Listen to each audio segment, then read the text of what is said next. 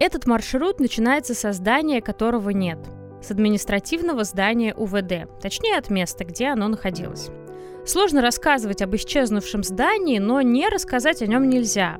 Напомню, что в описании подкаста вы найдете ссылку на альбом с картинками, а также для наглядности именно административное здание УВД, его фотография, стала обложкой этого маршрута, чтобы вы могли сразу получить самое общее представление о нем. Утраченное здание построено в начале 1930-х годов по проекту Леонида Волкова в соавторстве с Николаем Телицыным. Страшно представить, какая это была ответственность получить заказ на проектирование целого квартала ОГПУ и начинать с главного здания, с доминанты квартала, смысловой и композиционной.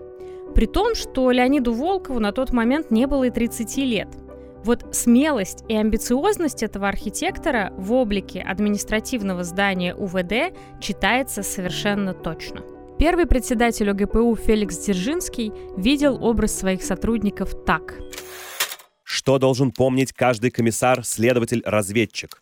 Быть всегда корректным, вежливым, скромным, находчивым. Не кричать, быть мягким, но однако нужно знать, где проявлять твердость. Прежде чем говорить, нужно подумать. На обысках быть предусмотрительным, быть вежливым, точным до пунктуальности. Каждый сотрудник должен помнить, что он призван охранять советский революционный порядок и не допускать нарушения его. Если он сам это делает, то он никуда не годный человек и должен быть исторгнут из рядов комиссии. В основе композиции административного здания УВД два как бы пересекающихся объема, расположенных вдоль улиц Пионерской и Куйбышева. Два объема имели повышение этажности от 4 к 5 этажам к углу здания. В центре композиции как бы контраст между параллелепипедным объемом с двумя вертикальными витражами и цилиндрическим с горизонтальными лентами окон. Как будто два огромных геометрических тела сталкиваются и разрезают друг друга. Ленточное остекление это неформальное название архитектурного решения фасада, при котором непрерывный ряд окон образует ленту остекления значительной длины здания или даже опоясывает здание полностью. Причем, обратите внимание, на прямоугольном объеме вертикальное витражное остекление двумя тонкими линиями уходит как бы прямо в землю – а цилиндрическая часть, напротив, нависает над первым этажом, а под ней располагается вход в здание. Что же позволяло создать такую смелую архитектурную композицию? Ответ – каркасная структура здания.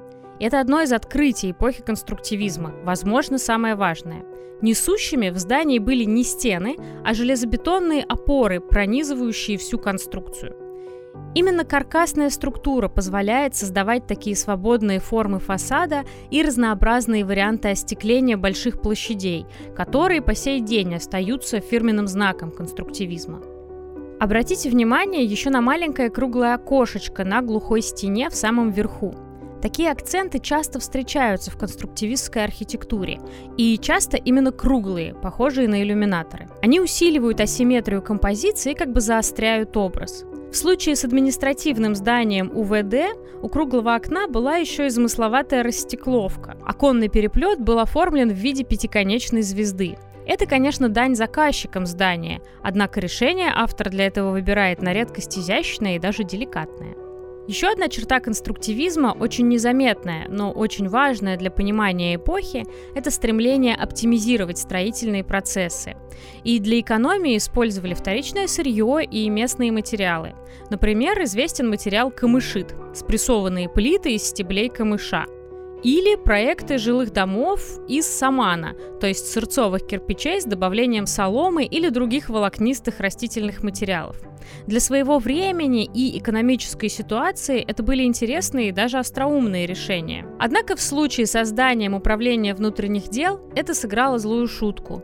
Здание имело много пустот и было утеплено опилками – и, возможно, отчасти поэтому вспыхнувший в феврале 1999 года пожар распространился очень быстро, уничтожил большую часть здания и унес, к несчастью, жизни более 50 человек.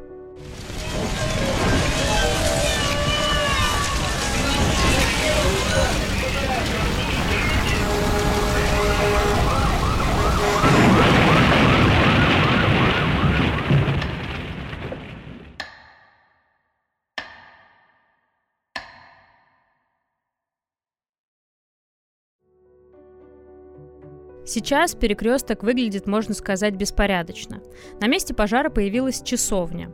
Прямо за ней недостроенное здание, которое должно было заменить утраченный памятник. А за ним по улице Куйбышева последняя оставшаяся часть от почти полностью сгоревшего административного здания УВД. В ней мы увидим хотя бы часть оригинального решения вживую. Ленточное остекление и активную динамику геометрических объемов архитекторы сосредоточили на углу, а ближе к центру квартала композиция здания как бы успокаивается, смягчается. Мы видим лаконичную, спокойную сетку окон, которые объединяются по горизонтали неглубокими нишами.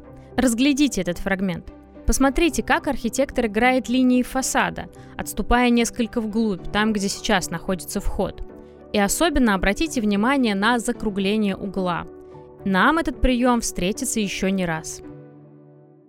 А мы двигаемся дальше. Наша следующая остановка – улица Степана Разина, дом 46, клуб имени Дзержинского.